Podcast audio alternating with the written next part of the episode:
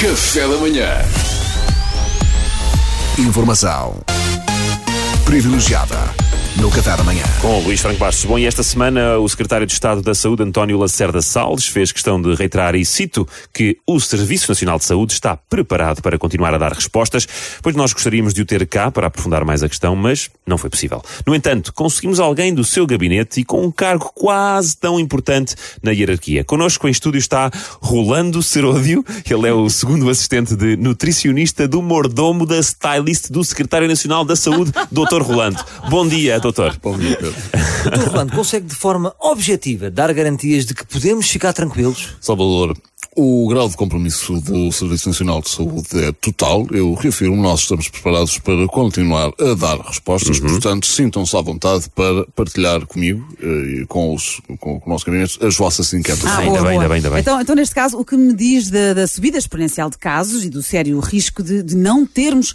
camas de hospital suficientes? Eh, Pedro Álvares Cabral, 1500. Eh, desculpe? Pedro Álvares Cabral, 1500. O que é que foi isso? estamos a perceber. Não. Então, eh, é uma resposta. Eh, não lhe chega? Eh, não. Espera, eu dou-lhe outra. Ok. Richard Nixon. Esta é fantástica. O fulano do Quem Quer Ser Milionário Americano ganhou um milhãozito com ela. Ah, mas ele sabia de antemão, sacana. Também ia preparado, não é? Isto- estas velhas raposas. Lá, eh, mas que raio é que está a fazer? Estou a provar-lhe, por A mais B, a tremenda capacidade de resposta do Serviço Nacional de Saúde. Olha, aqui, esta tirei do Trivial Pursuit de 2007, é uma das minhas preferidas. Olha, o assassinato do arquiduque Francisco Fernando foi o gatilho que desencadeou a Primeira Guerra Mundial, embora as causas finais sejam muito mais profundas. O assassinato do arquiduque Francisco Fernando. Ah, pois é, bebê, mais um queijinho para mim. Eu sempre fui competitivo, sabe? Olha, puder, o mais novo de três irmãos, porrada de meia-noite sempre. Não estou a perceber Mas, onde ó, é que isto doutor vai. Rolando, o que nós queremos é saber se o SNS tem realmente capacidade de nos ajudar na pandemia. Ouça, eu já não sei, hoje é, ouça, é assim, eu estou sozinho no escritório desde terça-feira. Disseram para vir para aqui que os portugueses queriam respostas e o camando. Eu fiz a minha pesquisa.